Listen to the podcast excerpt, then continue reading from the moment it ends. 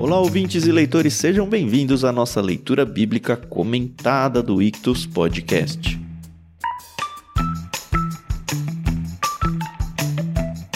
Eu sou o Thiago André Monteiro, arroba Vulgutan, estou aqui como de costume com a Carol Simão e o Thiago Moreira para a gente continuar em Lucas, hoje no capítulo 4. Bom dia, pessoal, tudo bem? Oi, pessoal, bom dia, tudo bem? Aqui é a Carol Simão e vamos lá, capítulo 4. Depois desse só faltam 20. Olá a todos os ouvintes aí, leitores. Eu gosto quando o Tan faz aquela abertura mais animada, assim. Olá! Do Ictus Podcast! o Lucas fica tirando sarro de mim, por isso que eu tô tentando ser um pouquinho mais. Mas vamos lá, hoje capítulo 4 de Lucas. Muito conteúdo, muito aprendizado. Espero que você esteja gostando e vamos caminhar juntos aí. Legal, a gente tem um texto aqui médio, acho que nem longo nem muito curto. A gente dividiu ele em três partes. A gente vai a primeira parte até o verso 13, depois a gente vai até o verso 30 e aí do 31 até o final. Lembrando que a gente agradece a Mundo Cristão, editora, por emprestar pra gente a NVT, agradece a Maria Lídia por emprestar pra gente a trilha sonora e agradece vocês que têm chegado cada vez mais lá no nosso canal no Telegram. Não se esqueça, se você quer continuar essa conversa, instale seu aplicativo se ainda não tem instalado e acesse t.me barra leitura bíblica comentada para bater um papo gostoso lá com a gente, vai ser bem legal.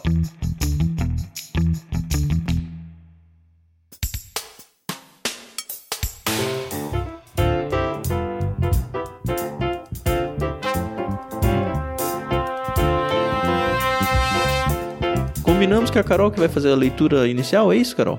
Isso mesmo, bora lá.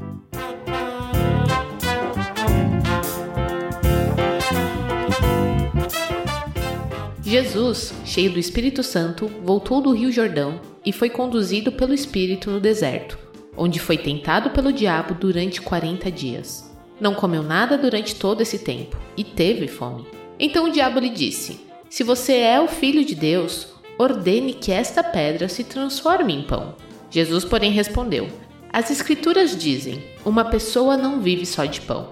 Então o diabo o levou a um lugar alto e, no momento, lhe mostrou todos os reinos do mundo. Eu lhe darei a glória desses reinos e autoridade sobre eles, pois são meus e posso dá-los a quem eu quiser, disse o diabo. Eu lhes darei tudo se me adorar. Jesus respondeu: As Escrituras dizem: Adore o Senhor seu Deus e sirva somente a Ele. Então o diabo o levou a Jerusalém até o ponto mais alto do templo e disse: Se você é o filho de Deus, salte daqui. Pois as Escrituras dizem: Ele ordenará a seus anjos que o protejam.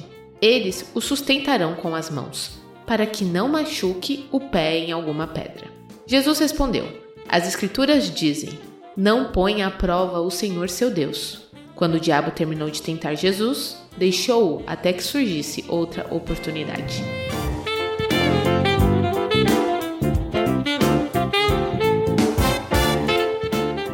Eu só quero fazer aqui o seguinte comentário. Como ler esse texto nessa versão foi estranho para mim. para mim também. Os textos mais famosos é mais difícil, né, de você é... ler outra versão. Pois é. Mas você gostou ou não? Sim, sim. É porque aquilo, né? No nosso caso, eu já conheço, né? Uhum. Então, eu entendi. Mas eu sinto falta daquele, né? Nem só é, de pão padrão, viverá Nem o só de pão viverá o homem. É verdade, é estranho. Eu nunca fui muito de decorar versículos, né? Duas coisas assim. Eu sei que vocês são do ANSI e tiveram essa questão na infância e tudo. Eu acho muito legal, inclusive mas eu nunca fui bom para decorar versículo e pior ainda para decorar onde tá aquilo que eu sei que existe. é horrível. Eu sempre memorizei muito versículo na infância por causa desses programas antes de igreja, como o ANSI, e até hoje eu prego na versão revista e atualizada. Uhum. Não porque eu prefiro a versão, eu acho que tem várias outras versões boas e com uma linguagem até mais fácil hoje em dia, mas porque os versículos que eu sei memorizados são da revista atualizada. Então até hoje eu uso porque eu falo de cabeça esses versículos. Exato. É, no meu caso foi muito EBF. EBF, a gente tinha concurso, né, para decorar versículo, e aí era aquela competição não só para decorar, mas para ganhar do amiguinho, uhum. né? Então. Não, eu tive isso na infância. O prêmio, né? A questão é Exato. é se eu ia bem ou não. Né? eu invejo vocês, viu? Mas por muito tempo eu me recriminei por isso. Ah, que raios de cristão eu sou, porque A pessoa fala, onde é que fica aquele texto? E às vezes eu não sei nem o livro, sabe? E, cara, eu já perdi as contas de quantas vezes eu li a Bíblia inteira na vida, mas eu vou lendo, assim. Acontece. É muito interessante. A gente nem tá falando do texto, né? Mas enfim. Ok. é muito interessante. Eu costumo fazer minhas devocionais todos os dias. E várias vezes eu tuito, né? Aliás, se você não me segue, não é à toa que no começo do episódio eu sempre falo arroba vulgutan, tá? Façam isso. Mas enfim, eu leio no Kindle a Bíblia, né? Da minha leitura diária. E aí é bem costumeiro, hoje mesmo eu fiz isso, eu colocar um texto bíblico em algum comentário que eu tô pensando e tal. E eu, mesmo lendo naquele momento, às vezes eu não lembro nem o livro que eu tô. Ou o capítulo que eu tô lendo, sabe? Aí tem lá no Kindle, versículo, sei lá, 37. Eu falo, será que eu tô em primeira ou segunda reis? Qual que é o capítulo que eu tô lendo hoje? Porque eu só vou lendo, assim. Eu me recriminava muito por isso, mas eu já deixei pra lá, porque eu acho que o mais importante é a gente ter essa esse dia a dia com Deus, sabe? Muito mais do que, ah, eu decoro ou não decoro. Óbvio que decorar é bom porque você vai se lembrar dos textos. Mas eu acho que não Sim. tá aí o seu relacionamento com Deus. Eu tô contando esse depoimento meu para que se você é como eu que se recriminava, ou que se recrimina ainda por causa disso, desapega, assim. O importante é você ter o seu relacionamento com Deus, fazer suas leituras e tudo mais. É, e apesar da gente não entrar no texto ainda, eu acho que tem a ver com o texto, porque nós vamos ver Jesus citando as escrituras várias Uhum. vezes no Resistir às Tentações. Então, pra mim, esse é o principal questão. Hoje em dia, a saber a referência é importante? Eu acho que pode ter o seu valor, mas hoje em dia você joga no Google, você encontra a É. referência. É. Eu acho que o mais importante é você ter os versículos, não necessariamente ipsis literis, né? Os versículos memorizados, mas ter os conceitos e os versículos na mente, porque o que um, um dos princípios que eu vejo desse texto é que saber as escrituras nos ajuda a lidar com a Isso. tentação. E olha só que Sim. Jesus no texto aqui, ele não falou, olha, em Deuteronômio capítulo 8, verso 3, Exato, exato. ele só falou, as escrituras dizem, e vale. Se Cristo Aham. falou assim, tudo bem. Exatamente, exatamente. Mas vamos ao texto. Porque, né? Vamos lá. Surgiram umas dúvidas de Carol. Hum, tava demorando. Eu não entendi essa ousadia de Satanás. Quando ele chega e fala, né? Se você é o filho de Deus, se você realmente é o filho de Deus. Gente, ele sabe que é, né? Jesus também sabe. Eu sei que Jesus não tem que provar nada, etc. Mas que ousadia, né? É, então, tem uma questão aqui, Carol, que a gente não tem na nossa língua. Na nossa língua, quando a gente fala se, uma condicional, Aham. a gente tá sempre colocando em dúvida. Hum. Uhum. Mas no grego existem quatro tipos de condicionais, Ah. tá? No português é uma só, né? Se. E a gente tá sempre partindo da ideia de dúvida. No grego tem quatro tipos. E a que é usada aqui, eu já estudei, já preguei esse texto na igreja. A que é usada aqui é aquela que tem um quê de condicional, porque é condicional, né? Sim. Mas é aquela que tá quase atestando como uma verdade. Tanto é que alguns preferem usar, já que você é o filho de Deus, faça isso. Entendi. Parece que a tentação não é da dúvida em si, mas da questão. É, então prova. Você é o filho de Deus desafio, mesmo? né? Então prova. Né? O desafio. Já que você é o filho de Deus, você tem poder pra fazer isso, então faça. Uhum. Entende? É uma questão da nossa língua que a gente perde Uhum. um pouco, às vezes, na tradução mesmo. Sim. Entendi. O que me assusta de cara aqui é o tal do jejum de 40 dias, né? Mas fala que ele teve fome, né? Então, imagina, né? Teve fome. Tem duas coisas. A primeira vez na minha vida que eu leio esse texto, e ó, tava na cara o tempo todo, hein? Que eu percebo que, aparentemente, o diabo tentou Jesus ao longo dos 40 dias. Porque a impressão que eu tinha, e eu não sei porque eu tinha essa impressão, é que ele ficou 40 dias em jejum, e aí depois dos 40 dias veio o diabo e o tentou pontualmente. Mas parece que não, né? Parece que é. E aqui eu fui para outras traduções para não ficar só na NVT e aparentemente é isso. Ao longo desse período todo ele foi sendo tentado e aí são demonstrados três momentos de tentação aqui. Mas eu acredito que teve muitos mais que não foi relatado. Aparentemente sim, apesar do texto não ser tão claro assim, mas aparentemente sim. E pelo paralelo eu creio que também sim, né? Porque tem um paralelo claro aqui, né? Ah, é. Talvez não tão claro pra gente que tá lendo da primeira vez, mas Jesus está sendo tentado por 40 dias pelo diabo aqui no deserto. E Jesus, todos os textos que ele vai citar é de Deuteronômio. Uhum. E qual é o contexto de Deuteronômio? O contexto de Deuteronômio é aquele contexto onde o povo de Israel está no deserto, sendo provado por 40 anos. Uhum. Então parece que nós temos alguns paralelos aqui, até do jejum Sim. que o Tan falou. Moisés ficou em jejum 40 dias e 40 noites É. quando recebeu a lei do Senhor. Sim. Então não parece que há alguns paralelos que Lucas está fazendo intencionalmente, Uhum. tanto com Israel, quanto com Moisés, Uhum. quanto com Adão. Que a gente já viu, inclusive, no último episódio, né? Novamente aqui entra a questão do filho de Deus. Lembra que o capítulo anterior terminou falando que Adão era o filho de Deus. Uhum. Mas o paralelo com Adão tá só aí, né? No Filho de Deus? Ou eu não peguei mais coisas? Eu acho que tá no paralelo da tentação. Ah, tá. Tanto Adão quanto Israel foram tentados e caíram. Uhum. Mas o filho de Deus, o verdadeiro filho de Deus, vai ser tentado e vai resistir. E num momento difícil, né? Porque 40 dias sem comer, vem alguém e fala, ó, um pão aí pra você. Talvez seja um pouco mais tentador do que oferecer depois do almoço, né? Ah, é, com certeza. Não, e o texto destaca que ele teve fome, o que pode parecer óbvio pra gente, né? Oh, lógico, 40 dias sem comer teve fome, mas Lucas tá destacando aqui a humanidade de Jesus. Ele não é Sim. aqui, não, ele tá 40 dias tá tranquilo. E- Ele teve fome, né? Ele tá destacando isso. Mas pra mim, eu acho que a gente avançou um ponto importante no texto que pra mim sempre me intrigou, Hum. Que é que Jesus está sendo conduzido pelo Espírito ao deserto pra ser tentado. É o próprio Deus que leva ele lá, né?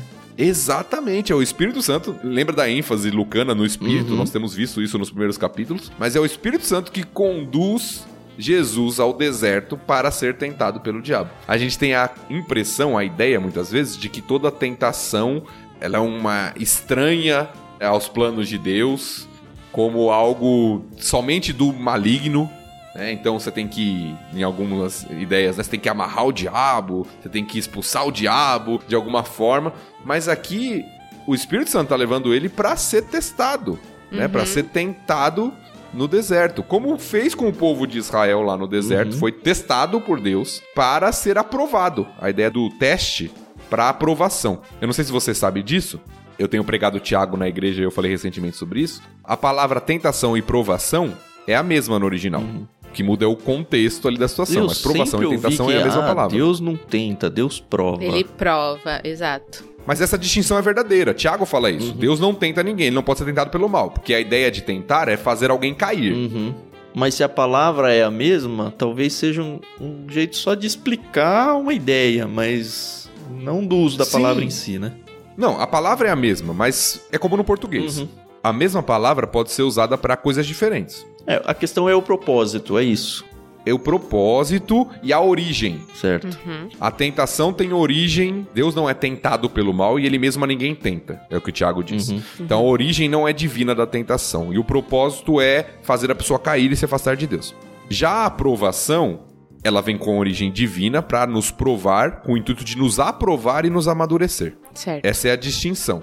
Agora, muitas vezes, numa situação, o que vai determinar se é tentação ou provação é a nossa resposta àquela situação. É. Exato. E é interessante ver alguns casos que a gente fala, ah, Deus não tenta ninguém. Mas aqui a gente vê o Espírito Santo levando Jesus para ser provado ou tentado, seja lá, que o texto tá tentado, né? Mas com o objetivo, assim, tem Cristo aqui que cabe todos esses paralelos que você falou, mas com o objetivo de vencer aquilo e demonstrar de alguma forma que, olha, eu sofri tentação e não caí. Isso é muito importante para a pessoa de Cristo, para o ministério de Cristo. Que uma coisa é você Isso. falar, olha, ele nunca pecou, ah, mas olha, também nunca tentaram ele. Ou ah, ele não era capaz de pecar, e aí vai uma briga teológica enorme. Aqui é um texto que eu acho que é muito forte e necessário para falar, poxa, Jesus realmente é parecido com a gente. Olha só, ele foi tentado pelo próprio diabo por 40 dias Sim. Uhum. e passou. É, e nos estudos que eu fiz, eu vi que o diabo tentou Jesus em três aspectos que nós também somos tentados diariamente. Vocês podem me corrigir se eu Uhum. estiver enganada. Na necessidade, no poder e nas riquezas, né? Na necessidade, por exemplo, de Física, transformar né? a pedra em pão. Isso, a necessidade física. O poder, né? De, ah, se você é o filho de Deus, então se joga aqui, né? Pra provar, né? Que, ó, eu sou poderoso. E a riqueza, né? Se você me adorar, eu vou te dar tudo, né? É, muitos estabelecem o paralelo, Carol, tanto com a tentação no Éden, Uhum. né, de que a árvore, o fruto era agradável aos olhos, era bom para se comer, desejável para dar entendimento. E outros fazem o paralelo com 1 João, que diz que tudo que há no mundo, a concupiscência dos olhos, a concupiscência da carne e a soberba da vida. Uhum. Então muitos ligam essas tentações com essas três áreas. Tá? Eu acho que é um paralelo válido, Uhum. né? eu acho que faz sentido, mas são áreas mesmo que todo ser humano é tentado.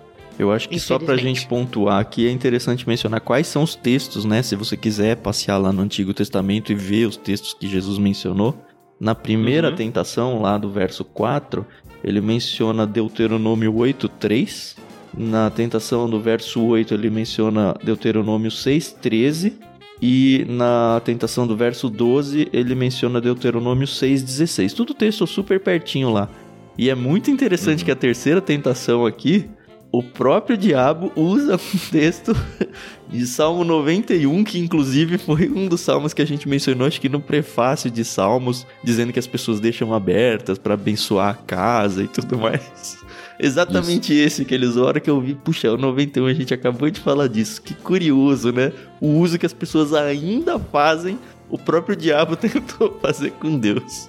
Exato, é o uso das escrituras fora de contexto, né? Pra tentar que o diabo tá usando aqui. É interessante a gente pensar nisso, porque às vezes as pessoas usam a Bíblia como se fosse uma espécie de amuleto mágico, né? Que se eu citar a Bíblia, eu resolvi o problema. Ou se eu memorizar, né? A gente falou, eu resolvi o problema. E às vezes a pessoa até sabe o texto, mas entendeu errado. E em vez de estar ajudando ela na santificação, pode estar sendo uma pedra de tropeço para levar ela a cair em alguma tentação, não pela Bíblia, mas pela in- interpretação equivocada que ela faz daquele texto. Pois que é o que Satanás está fazendo aqui com o intuito evidente de tentar Jesus. Falando, ó, a Bíblia diz isso, então faz isso. É. Eu faço parte de um grupo de WhatsApp de amigos da faculdade, a maioria descrentes. E esses dias rolou lá um, um memezinho que deve ter rodado na internet, só eu vi por lá, né? E eu fiquei pensando a respeito. A ideia é assim: vamos fazer um jogo, é um desafio, né? Todos os dias abra uma Bíblia e o primeiro texto que você ler, você faz isso. O último que for preso ganha. Eu fiquei pensando nisso e, poxa, primeiro assim, num, num primeiro momento agride nós cristãos, né? Mas depois, se a gente for ficar pensando, não é muito diferente de tipo a caixinha de promessas que existia antigamente, nem sei se existe hoje. Mas não é muito diferente do uso que as pessoas, pelo menos um grupo de pessoas, às vezes até cristãos, fazem da Bíblia, nesse sentido que a gente está falando, de eu pegar um texto e simplesmente tirar ele totalmente do contexto, tirar da interpretação, tirar ele do propósito, como o diabo fez aqui com Jesus, e seguir ele achando que está seguindo a palavra de Deus, mas na verdade você está fazendo uma grande bobagem. Não, é verdade.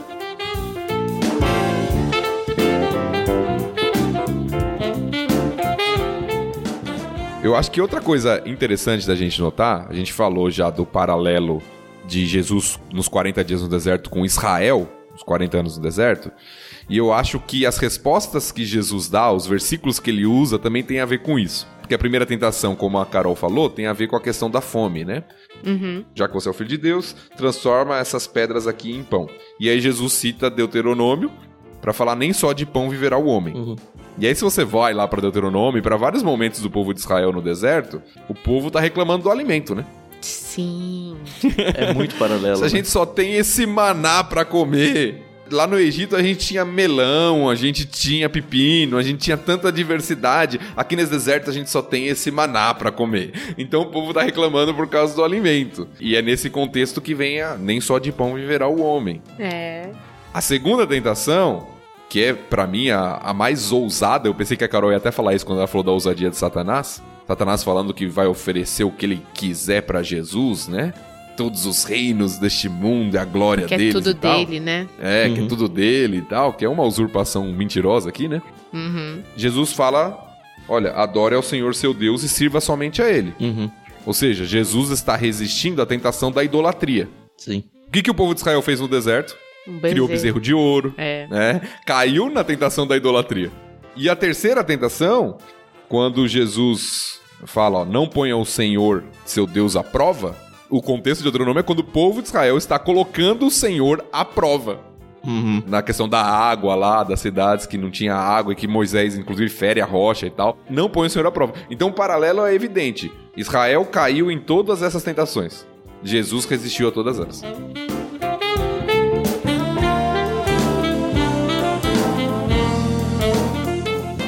Outra coisa interessante de pensar aqui é a gente vai perceber isso ao longo do ministério de Jesus. Acho que no texto de hoje mesmo a gente vai mencionar isso. Por várias vezes ele repreende e expulsa demônios.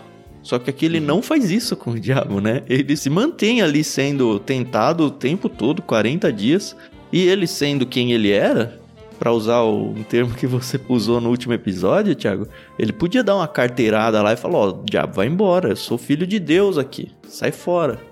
Mas não, ele, ele se humilha até nisso, né? É interessante. Como ele vai fazer na própria leitura que a gente vai fazer daqui a pouco. Uhum. Às vezes ele vai virar pros demônios e fala, ó, sai, cala-te. É? E coisas do tipo.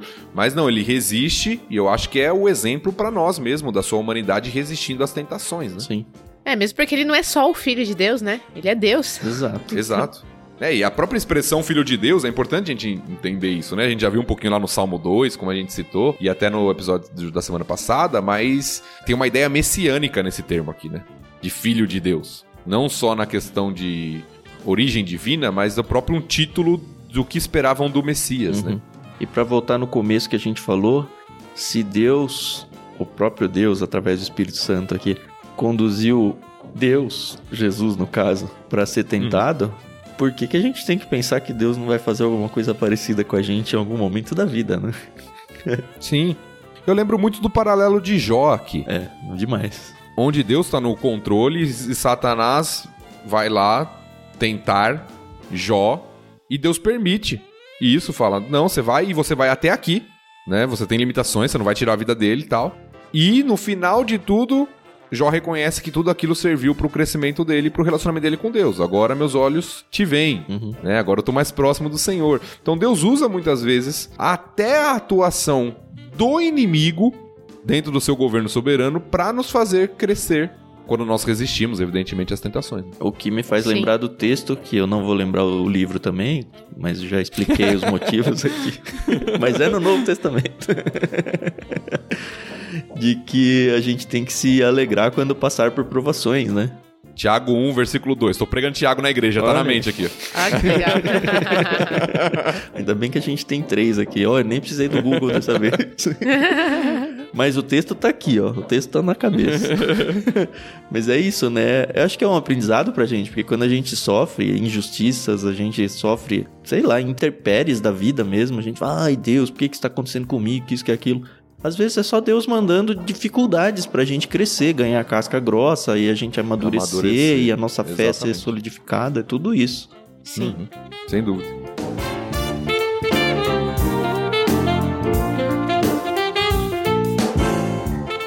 E aí aqui não fala, né, mas depois que o diabo deixa Cristo, né, os anjos vêm e servem a Jesus, né? Então, é, esse evangelho aqui não fala, né? Mas a gente não, tem essa é em informação Mateus. em outros. Isso, em Mateus é. fala, exato. Que também faz um paralelo com Elias, né? Do anjo trazendo a comida para ele. Agora, o que Lucas destaca que outros evangelistas não destacam, a Carol destacou algo que Mateus falou desse texto, é que o diabo o deixou até que surgisse outra oportunidade. É. Isso é interessante, né? Porque às vezes a gente olha para esse texto, bem conhecido como a tentação de Jesus, como se fosse a única. Que Jesus foi tentado aqui só no ministério dele. E não é pelo menos a gente vê outros momentos, até na, naquele período anterior à crucificação, toda a agonia que Jesus está passando, a própria crucificação em si. Então nós temos Jesus sendo tentado como ser humano ao longo da sua vida, né? É, eu acho que a tentação do Getsemane lá, que é quando ele pede para Deus afastar o cálice dele, eu acho que foi muito mais forte do que essa, né? Ali ele teria, uhum. sendo Deus também, o poder de falar: não, não quero, desisto. É o momento de maior angústia dele. Tanto é que um dos evangelhos, eu não sei se é Lucas, não sei se a gente vai passar por isso, agora eu não lembro de cabeça, fala do suar sangue ali naquele momento, né? Como você não lembra de cabeça os versículos, Thiago? Pô. Você é pastor.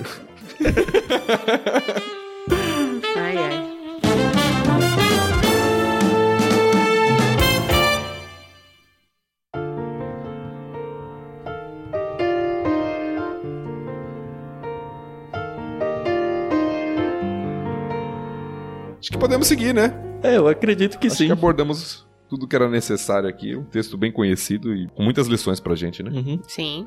Tá bom, então vou fazer essa leitura. A gente vai do verso 14 até o verso 30.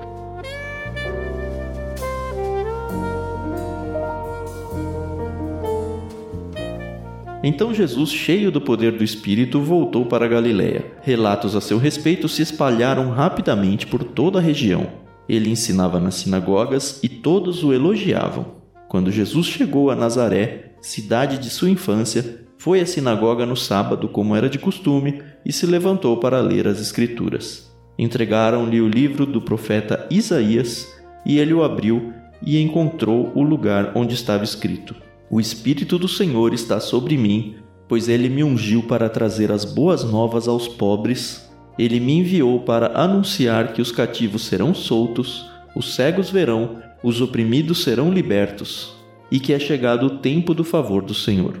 Jesus fechou o livro, devolveu-o ao assistente e sentou-se.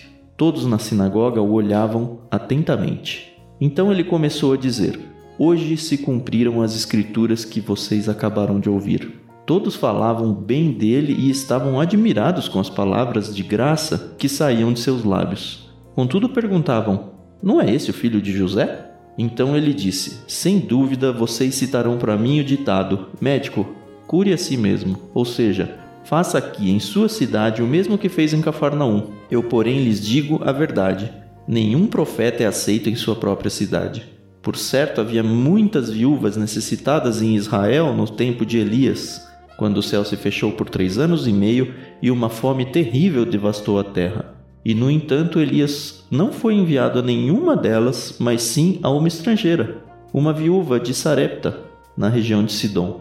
E havia muitos leprosos em Israel no tempo do profeta Eliseu, mas o único que ele curou foi Naamã, o sírio. Quando ouviram isso, aqueles que estavam na sinagoga ficaram furiosos. Levantaram-se, expulsaram Jesus da cidade e o arrastaram até a beira do monte sobre o qual a cidade tinha sido construída. Pretendiam empurrá-lo precipício abaixo, mas ele passou por entre a multidão e seguiu seu caminho.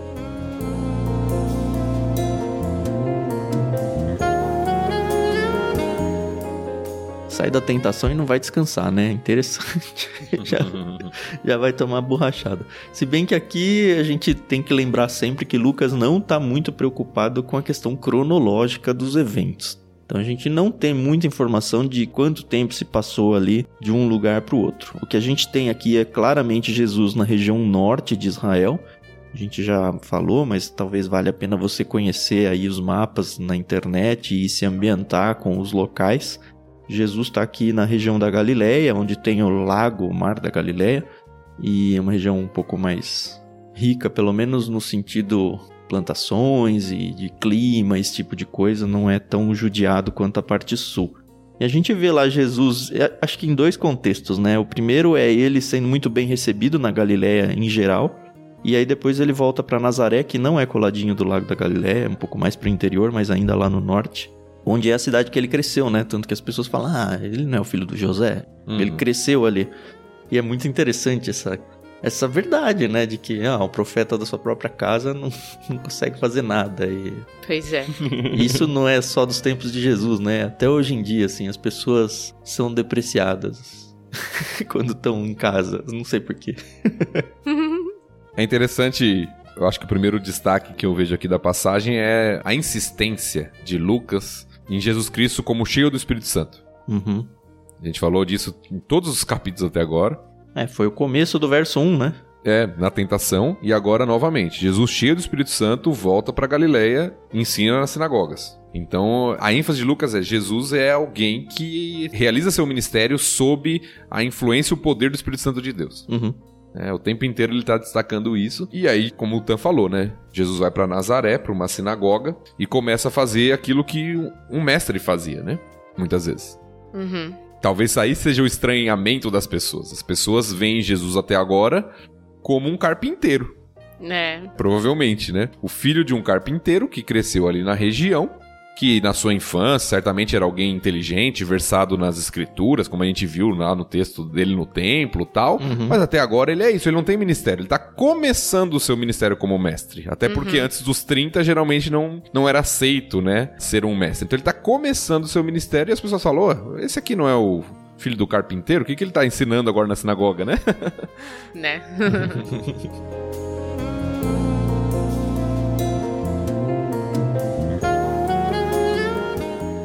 Tem uma coisa aqui que a gente só consegue pegar se a gente realmente fizer o exercício de voltar para o texto do Antigo Testamento e ler comparando.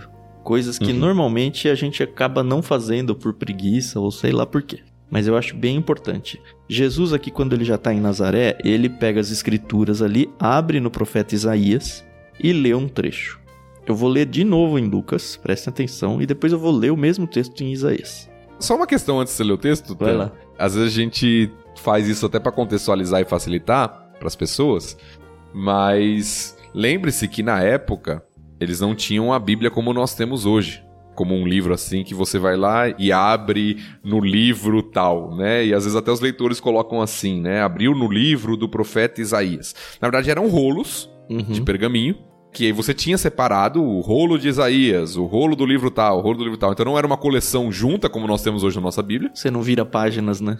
É, não vira páginas. Você abre o rolo e aí você acha aquilo que você vai ler, né? O local onde você vai ler. Então, só uma questão histórica mesmo, porque a gente tá lendo tão como de costume nosso e acaba imaginando isso, né? Mas é um pouquinho diferente, né? Uhum.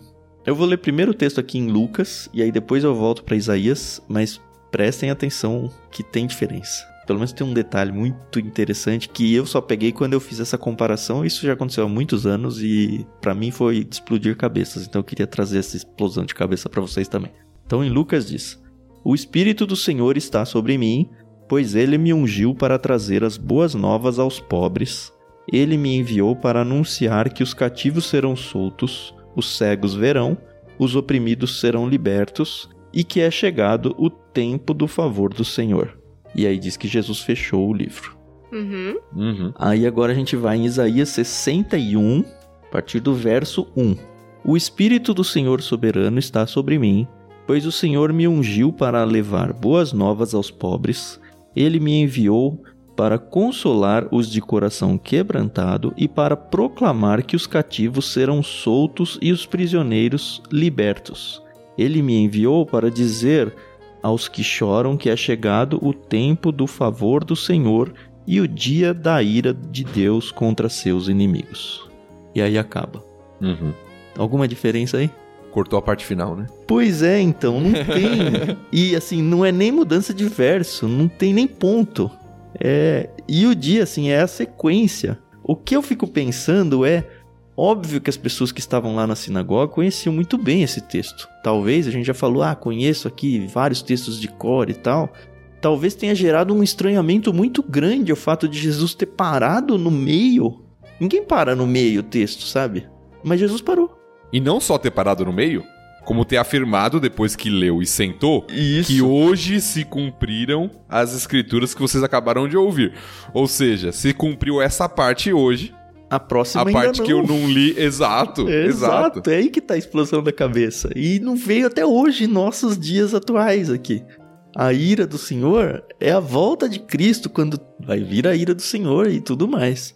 Para julgar as nações e aqueles que não aceitam a mensagem do evangelho, né? Então, uhum. isso é muito didático, muito interessante para nós, porque é aquela questão da bondade e da paciência de Deus de trazer a mensagem de arrependimento e tempo para arrependimento antes de trazer o juízo, né? É interessante que essa informação desse hiato de tempo não tinha no Antigo Testamento. Tava na mesma frase. Não pelo menos de maneira clara, né? Isso, isso. O judeu ele pensava que o dia do Senhor viria de uma forma completa em todos os seus aspectos, tanto de salvação quanto de juízo numa vez só. Uhum. Isso era o comum. E a gente vê que nós temos um, um aspecto temporal aqui que divide, né? Entre a vinda do Messias e o seu retorno para julgar e reinar. Uhum. É interessante também que muitas vezes essa expressão aqui do Espírito do Senhor para evangelizar os pobres, né, trazer as boas novas, a palavra de evangelizar aí, anunciar aos cativos que serão soltos, oprimidos serão libertos, tinha muito a ver com o contexto do Antigo Testamento do ano do jubileu. Isso era usado muitas vezes como até como uma metáfora do dia de salvação. Porque o que era o ano de jubileu lá no Antigo Testamento? Era um ano onde as dívidas eram perdoadas, onde as terras retornavam aos donos que tiveram que vender por questões financeiras. Uhum. Ou vender não, né? Emprestar de alguma Quase forma, arrendar, hipotecar, né? né? Arrendar isso por questões financeiras. E aqui um termo existe paralelo, mas de uma forma para falar da salvação espiritualmente falando e não da fisicamente falando, né? Uhum. O jubileu era um ciclo, né? A cada 50 anos, os, os judeus tinham que fazer isso, a devolução das terras, para que se preservasse a divisão das tribos. E, enfim, a gente vai passar quando passar, eu não lembro se é números, eu ter o nome. Uhum. Lá no Pentateuco tem explicando isso tudo aí com mais detalhes, mas é, é isso, é meio que justiça social para equalizar coisas de tempos em tempos. É isso.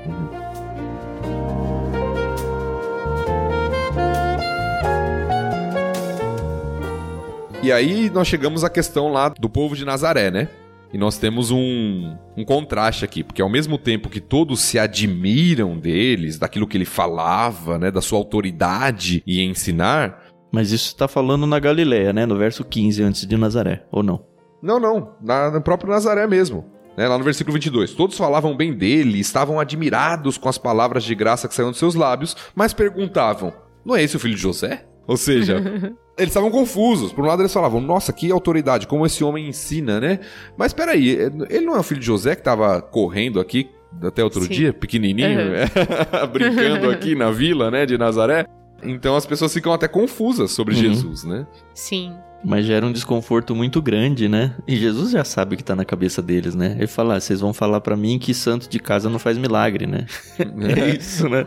É, é mas é, é, o ditado da época, né? A gente Exato. usa esse ditado hoje, mas é médico, cura-te a ti mesmo. Uhum. Faça aqui em sua cidade o que você fez em Cafarnaum. Ou seja, meio que outro ditado que as pessoas usam, né? Hoje em dia, como que é? Em casa de ferreiro, casa de espeta de, de, pau. de pau. É, isso. é tudo a mesma coisa, né? Mas assim, o que chama atenção é o trecho que fala: faça aqui em sua cidade o mesmo que fez em Cafarnaum.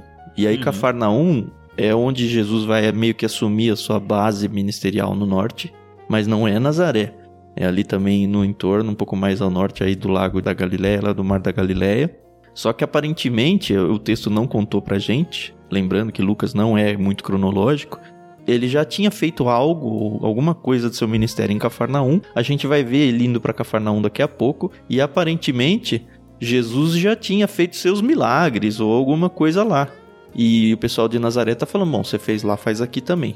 Na verdade, é Jesus antecipando a fala deles e falou: vocês vão falar para eu fazer a mesma coisa que eu fiz em Cafarnaum. E eu uhum. acho que foi isso que irritou eles. Mas não irritou pouco, né? Irritou a ponto deles quererem matar Jesus.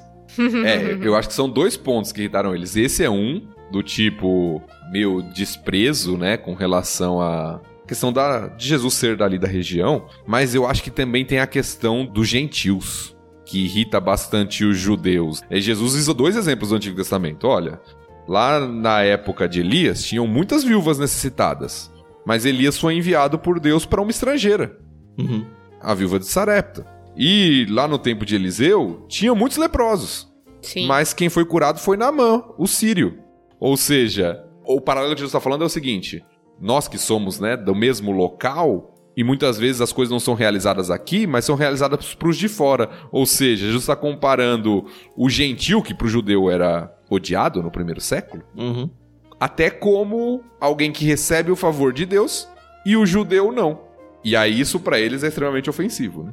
Cadê o mestre super bom que fala super inteligentemente lá, né? uhum. E é interessante como Jesus consegue se desvencilhar, né? Porque eu imagino que eram muitas pessoas meio que cercaram Jesus ali. E não vai ser só nessa situação, tem outras situações onde Jesus é meio que quase preso pelas pessoas e a impressão que dá é que ele passa no meio das pessoas como se fosse um fantasma, sei lá o que, assim. Ele simplesmente sai sem qualquer tipo de impedimento. Não sei se é algo milagroso ou se é só o texto que não quis explicar muito bem como que ele se desvencilhou da situação, mas o fato é que aparentemente ele saiu tranquilamente. É interessante, porque as pessoas estavam. Os judeus, eles não tinham autoridade para executar uma pena de morte. Uhum. Tá? Eles tinham que levar isso para os romanos. Lembram que eles estavam sob o domínio dos romanos. Uhum. E tudo isso tinha que passar também por um julgamento, por um tribunal. Mas eles ficaram tão furiosos que eles querem apedrejar Jesus ali mesmo. É, eles querem jogar ele num precipício, né? Sim, geralmente, né, o que o contexto da época fazia é que você jogava a pessoa de um precipício e de lá de cima você jogava as pedras nele. Que legal, né? Nossa. É, eu peguei isso até do comentário histórico-cultural. Diz assim: uhum. ó, o apedrejamento começava, de forma ideal, jogando-se o criminoso desfiladeiro abaixo, ao que se seguia o lançamento de pedras do tamanho de uma cabeça humana sobre a vítima. Caramba. Então, eles estão querendo executar Jesus. Porque Jesus, segundo eles, está ali ofendendo, talvez até descumprindo na visão deles algo da lei de Deus, falando, uhum. menosprezando os judeus em favor dos gentios, algo do tipo, mas eles estão extremamente furiosos, eles não querem nem esperar um julgamento, eles querem uhum. matar Jesus. Nossa. E aí o que o Tan falou, né? O texto ele é meio obscuro com relação a isso, né? A gente não sabe se é algo miraculoso espetacular ou se Jesus simplesmente conseguiu sair. O texto só narra que ele se desvencilhou deles, né? Passou no meio deles. Olha uma coisa ali, né? Onde? não podia, porque era mentira, né? Jesus não pode mentir.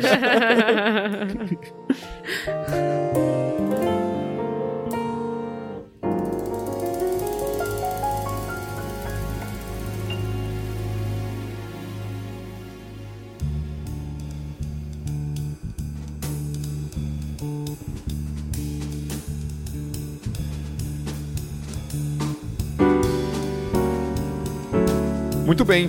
Então acho que a gente já trabalhou bastante nesse texto aqui. Vamos agora para o trecho final do Ministério de Jesus ali em Cafarnaum, dos versículos 31 até o final. Eu vou fazer a leitura.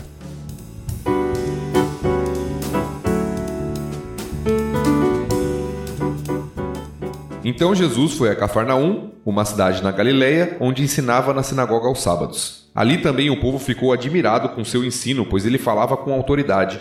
Certa ocasião, estando ele na sinagoga, um homem possuído por um demônio, um espírito impuro, gritou: Por que vem nos importunar Jesus de Nazaré? Veio para nos destruir? Sei quem é você, o Santo de Deus. Jesus o repreendeu, dizendo: Cale-se, saia deste homem. Então o espírito jogou o homem no chão, à vista da multidão, e saiu dele sem machucá-lo. Admirado, o povo exclamava: Que autoridade e poder ele tem! Até os espíritos impuros lhe obedecem e saem quando ele ordena e as notícias a respeito de Jesus se espalharam pelos povoados de toda a região. Depois de sair da sinagoga naquele dia, Jesus foi à casa de Simão, onde encontrou a sogra dele muito doente, com febre alta. Quando os presentes suplicaram por ela, Jesus se pôs ao lado da cama e repreendeu a febre, que a deixou. Ela se levantou de imediato e passou a servi-los. Quando o sol se pôs, as pessoas trouxeram seus familiares enfermos até ele. Qualquer que fosse a doença, ao pôr as mãos sobre eles, Jesus curava a todos. Muitos estavam possuídos por demônios que saíam gritando: Você é o filho de Deus. Jesus, no entanto, os repreendia e não permitia que falassem, pois sabiam que ele era o Cristo. Logo cedo, na manhã seguinte, Jesus retirou-se para um lugar isolado. As multidões o procuravam por toda parte, e quando finalmente o encontraram, suplicaram que não as deixasse. Ele, porém, disse: Preciso anunciar as boas novas do reino de Deus também em outras cidades, pois para isso fui enviado e continuou a anunciar sua mensagem nas sinagogas da Judéia.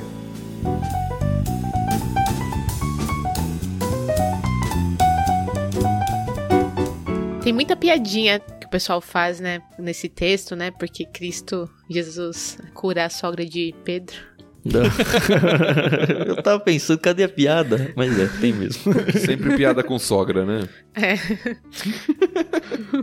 Então, é inevitável para mim ao ler qualquer trecho de Cafarnaum, não lembrar da nossa viagem para Israel e da é. possível casa de Pedro em Cafarnaum, né? E a Carol tem a cara inevitável dela de pensar, eu não fui.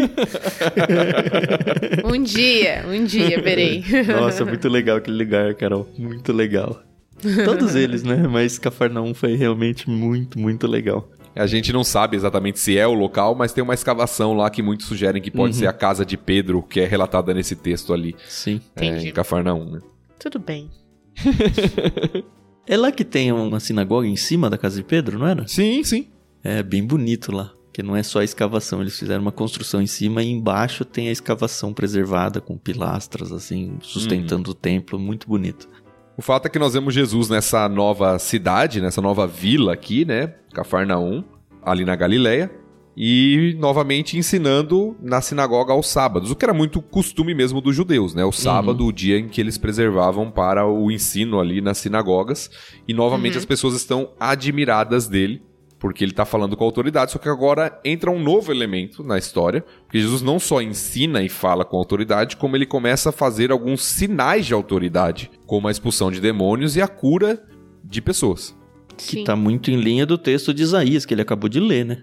Exato. Que eram sinais da vinda do tempo de salvação que o Messias inauguraria.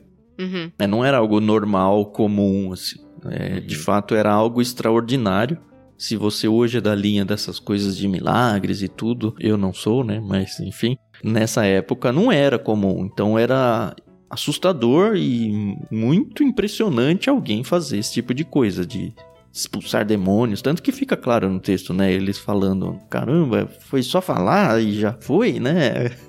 E outra coisa interessante é ver que Jesus está indo na igreja, né? No seu ministério, tendo que pregar pra caramba. Ele vai à igreja no sábado, no caso. Aí não é a igreja, né? A sinagoga, mas vocês entenderam o paralelo. Uhum. Uhum. É interessante ver que ele acabou de sair de uma situação onde as pessoas estavam furiosas com ele. E ele foi pra uma outra situação onde as pessoas começaram a seguir ele, né? Uhum. E ele muito focado ali no ministério dele, né? Sabendo que, opa, não quero fama, quero espalhar as boas novas, né? É, Isso é muito interessante, né, Carol? Porque ele acabou de ser tentado nessa questão da fama, do poder, do prestígio, como nós falamos, Uhum. né? Aham. E isso de fato é tentador. E as pessoas estão pedindo pra ele, olha, não vai embora, né? fica É. aqui com a gente e tal. E Sim. Jesus tem muita consciência da sua missão. É. Ele poderia falar, não, já tenho meu povo aqui, e o pessoal gosta de mim aqui. Não, mas ele tem muita consciência daquilo que ele veio fazer, né? Uhum. Ainda bem, né?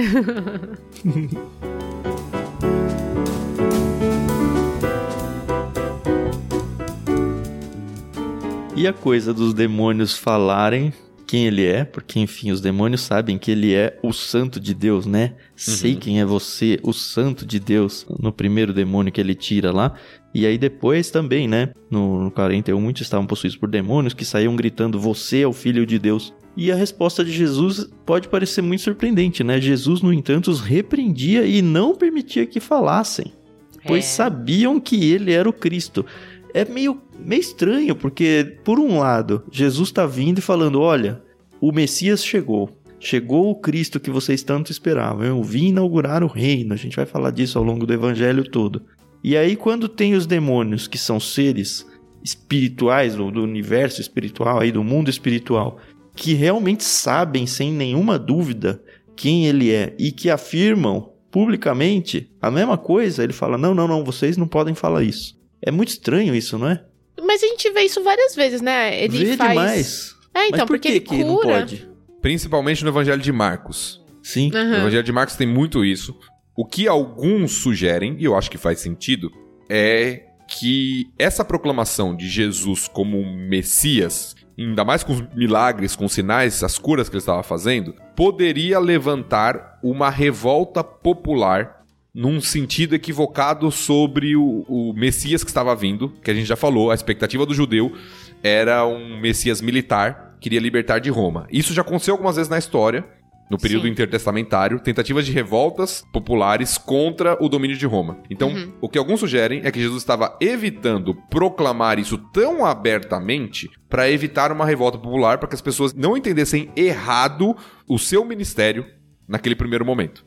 Ele não é um revolucionário popular que quer pegar em armas e lutar contra Roma. Não é isso que Jesus quer. Então é provável, é possível, muitos defendem isso, que Jesus muitas vezes fala: olha, não fala pra ninguém quando ele cura alguém, ou até pros demônios, repreendendo, justamente para que as pessoas não tenham uma visão errada do tipo de Messias que ele seria, pelo menos na sua primeira vinda. Mas ao mesmo tempo ele está fazendo milagres que são caracterizados como só possível se ele fosse o filho de Deus. Na verdade, os milagres, o propósito dos milagres eram para autenticar quem ele era. Sim. E aí, assim, pra mim é meio descasado esse negócio. Não sei se é porque é os demônios ou se é porque, olha, as pessoas têm que entender por elas mesmas, elas que têm que ligar os pontos com as profecias. De fato, é um- uma coisa que sempre me incomoda demais. Eu não sei se eu compro muito esse discurso que você pôs aí, não. E o Thiago, eu até entendo são eruditos e tudo. Sim. Mas não me convence, não. Não, mas é uma tentativa de resposta, porque Sim. de fato a gente vê essa dualidade aqui, né? Jesus, ele faz milagres pra mostrar que ele é o Messias, mas ao mesmo tempo, em muitos momentos, e não é só com os demônios, com as pessoas ele fala, olha, não espalha isso pra ninguém por enquanto. É, alguns, né? Alguns É, que falam, pessoas. ah, eu quero ficar com você. Ele fala, não, volta pra casa e conta pras pessoas lá. Sim, mas pra alguns ele fala, principalmente em Marcos, né, que muitos chamam de o segredo marcano. Uhum, Muitos ele fala, olha, ainda não fala, ainda não é o tempo uhum. de falar todas essas coisas. Então, eu acho que é uma teoria plausível, não sei se ela responde todas as questões, Sim. Mas de fato tem essa esse contraste aqui entre Jesus se apresentando como Messias e muitas vezes repreendendo, né, ou falando para as pessoas não anunciarem.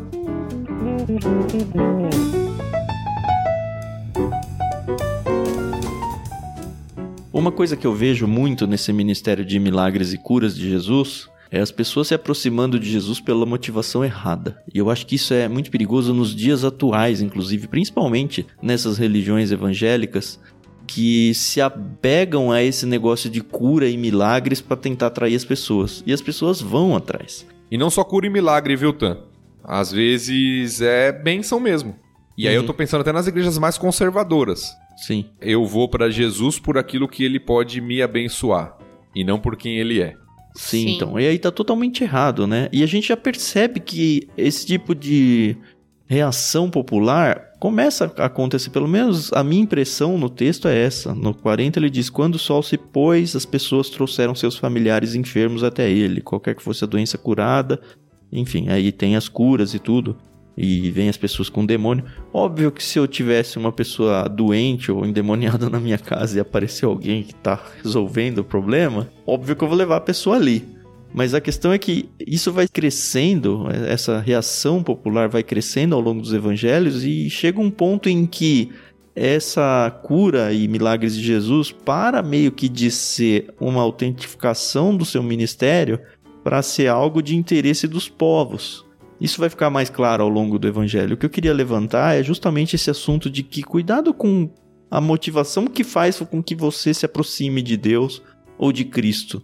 Porque, como o Tiago falou, você tem que ir por quem ele é. Sim. Você tem que começar no arrependimento, que a gente falou lá, lá no batismo de João. Olha, eu sou miserável, eu preciso de Jesus, não para eu ter algum tipo de benefício, cura, ou seja lá o que for, mas porque eu sou perdido. Eu preciso da salvação que ele oferece, não o milagre que ele oferece. O milagre, se vier, veio, e se não vier, não veio também, tudo bem, porque o benefício nunca foi esse. O benefício nunca foi esse. Uhum. É, eu gosto da mensagem. João deixa isso muito claro no seu evangelho. Uhum. Todos os evangelistas, mas João talvez seja o mais claro. Que o que Jesus faz são sinais. E sinais têm um propósito. E não é o propósito nele mesmo. O propósito é para apontar para quem Jesus é. E hoje em dia nós temos um costume das pessoas se maravilharem com os sinais e desejarem os sinais em suas vidas e esquecerem que o sinal é uma. como se fosse uma seta que aponta para aquilo que é mais importante, que é Jesus, quem ele é, o Filho de Deus que veio pagar pelos nossos pecados e nos salvar. Ou seja, o mais importante não é eu ter cura física, o mais importante não é eu ter dinheiro, o mais importante não é eu ter meus problemas resolvidos, o mais importante é eu ter Jesus. Jesus meio que já deu a deixa disso em Nazaré, né? Quando as pessoas falaram, ah, você tem que fazer a mesma coisa que ele fez em Cafarnaum. Provavelmente é isso aqui que tá acontecendo em Cafarnaum. Sim. E lá ele fala, não, não, não. Aqui não vai ter milagre, não. Lembra lá no Antigo Testamento? E aí ele menciona a lepra de Naamã e menciona a viúva lá em Sarepta. É o povo que tá fora que vai receber isso aí, porque quem precisa das confirmações e dos sinais são eles. Vocês já têm seus profetas, vocês já deviam ter entendido já. E é interessante porque Jesus primeiro expulsa demônio, depois ele cura, né, a sogra de Pedro. E não sei se você notou esse detalhe, mas as pessoas querem o milagre de Jesus, mas elas também têm suas tradições. O que acontece? Jesus está pregando na sinagoga no sábado. Isso Sim. vai ser um problema em outros evangelhos, em outros momentos que a gente Ah, vai é discutir. verdade. Ele está pregando a sinagoga no sábado. Aí ele sai da sinagoga, vai para casa da sogra de Pedro, para casa de Pedro, na verdade, onde a sogra dele tá, talvez morasse com ele já e tudo. E ele vai lá e cura aquela mulher no sábado. E curar no sábado vai ser um problema para muitos judeus. Nós vemos isso em outros textos. Curar no sábado é um problema. Para muitos eles consideram um trabalho. E aí o que, que as pessoas fazem? Elas esperam o sol se pôr, porque aí acabou o sábado pro judeu, quando o sol se põe, para trazer as pessoas para serem curadas por Jesus. Que detalhe importante, né? Quando o sol se põe. E, de novo, a gente vivenciou essa experiência lá, Carol. É muito estranho, né? Porque a gente tá aqui no Brasil e não percebe. Sim. Mas no sábado lá, o Shabat, né? Enquanto tá sol, parece que você tá no. Sabe aquelas cidades de desenho animado, assim, cidade deserta? É Aham. isso lá, assim. E aí, sol se põe, vira São Paulo de novo. Agora uma pergunta. Muito louco, meu. Tem horário de verão lá? Porque quando tem aqui, 8 horas da noite ainda tem sol, né? Eu acho que é o pôr do sol mesmo. Não sei se tem um horário fixo, assim. Ah, Não, não é Entendi. fixo. É, depende do, do horário. Tem até, eu lembro, tem até o horário específico. Ó, Nesse dia o sol vai se pôr tal horário. Ah, tá, entendi. É uma pergunta genu- genuína, tá, pessoal? Não Sim, tô- sim, sim. Não, tô e é uma pergunta assim, é uma pergunta e uma realidade que a gente lê na Bíblia, mas viver isso daí lá, você fala, Ah, é, caramba, existe, existe até hoje, sabe? Sim. E aí o, o que eu acho interessante que a Carol destacou é toda essa fama, todo mundo trazendo pessoas para serem curadas por Jesus. E aí o que acontece na manhã seguinte, logo cedo, evidentemente um dia extremamente cansativo, Jesus Uhum. pregou na sinagoga pela manhã, ficou curando um monte de gente depois do pôr do sol. E aí no outro dia, logo cedo, ele acorda cedo para ir para um lugar isolado. Eu tenho certeza que foi orar aqui. Certeza. Sim, sim. E nós vemos isso quanto é isso importante até para renovar o nosso foco, né? Jesus não foi alguém que ficou deslumbrado, né, com a multidão, com a fama. Ele Sim. se levanta cedo, ele se retira para orar. As multidões vêm atrás dele, ele fala: "Não, eu tenho que pregar em outros lugares, é para isso que eu vim". É o seu foco, né, o seu serviço era algo muito claro. Sua comunhão com Deus ajudou a conservar esse foco no seu ministério, né? Ainda Eu queria bem. só aproveitar para passar um pano no negócio que o Thiago falou aí, porque talvez tenha judeus e, enfim, cristãos messiânicos que acompanham esse projeto, porque o Thiago falou, ah, as pessoas aí têm as suas superstições, falando do sábado. Não é exatamente uma superstição, né? Uhum. É a questão do judaísmo, é a questão como os líderes judeus ensinavam as pessoas, é a religião deles ali. Sim, sim, sim. Não é algo pra recriminar eles por ter feito isso. Olha, como se fosse alguém carregando uma romã na carteira ou um pé de coelho, sabe? Não é isso. Bem colocado. É, eu acho que eu não me expressei bem. A ideia não é essa mesmo, não. A ideia é de que eles seguiam algo e seguiam literalmente, e eu vejo muita virtude nisso, de você preservar, inclusive, de acordo com a interpretação que eles tinham e tudo. É claro que eu vejo um certo exagero em alguns contextos, mas, É, o próprio Sim. Jesus vai mostrar que é Isso, exagerado, isso. que a interpretação tá errada e mas bem colocado, bem colocado aí,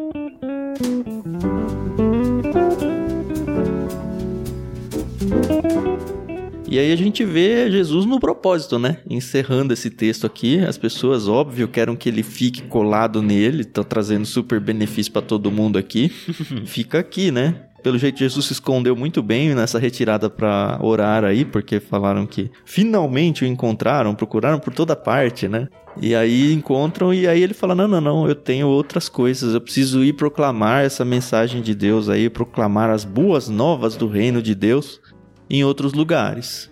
É bem legal de ver isso e acho que vai uma confirmação muito boa em relação à tentação mesmo, como o Thiago falou. Ele tinha sido tentado a ser famoso. E aqui ele fala: Não, eu vou em outras batalhas aqui, vou lutar outras batalhas e levar essa mensagem, porque eu vim para isso. E aí, um texto que me incomoda um pouquinho é a questão deles irem para a Judéia.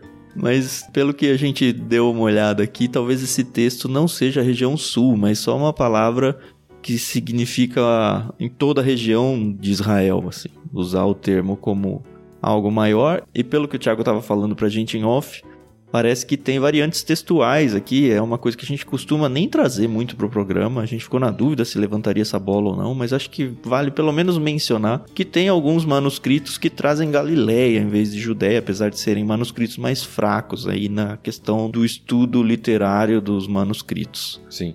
Uma questão um pouquinho mais técnica, mas é importante pra gente saber, porque pode parecer estranho. Jesus está na Galileia, de repente fala de Judéia, que é ao sul, mas tem algumas explicações aqui, ou por variante textual, ou por estar usando Judéia num sentido mais geral, né? De terra dos judeus, que inclui a Galileia, no caso.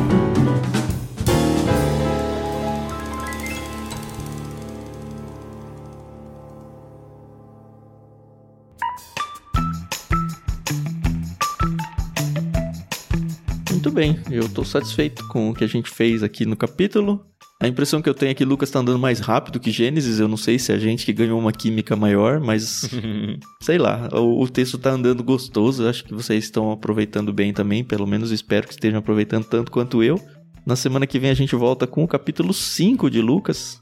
E espero que você aproveite e, como a gente sempre fala, divulgue bastante, leve isso não só para pessoas físicas assim, mas leve para o contexto dentro da sua igreja local, para você organizar grupos de estudo, enfim. O conteúdo tá aí para você usar da melhor forma possível. Aproveite. Tá certo, pessoal. Muito obrigada pela paciência, pela audiência. A gente se ouve na próxima semana. Até mais. Até a próxima semana, pessoal. Nos encontramos aí caminhando em Lucas capítulo 5. Tem sido muito gostoso estar com vocês toda semana.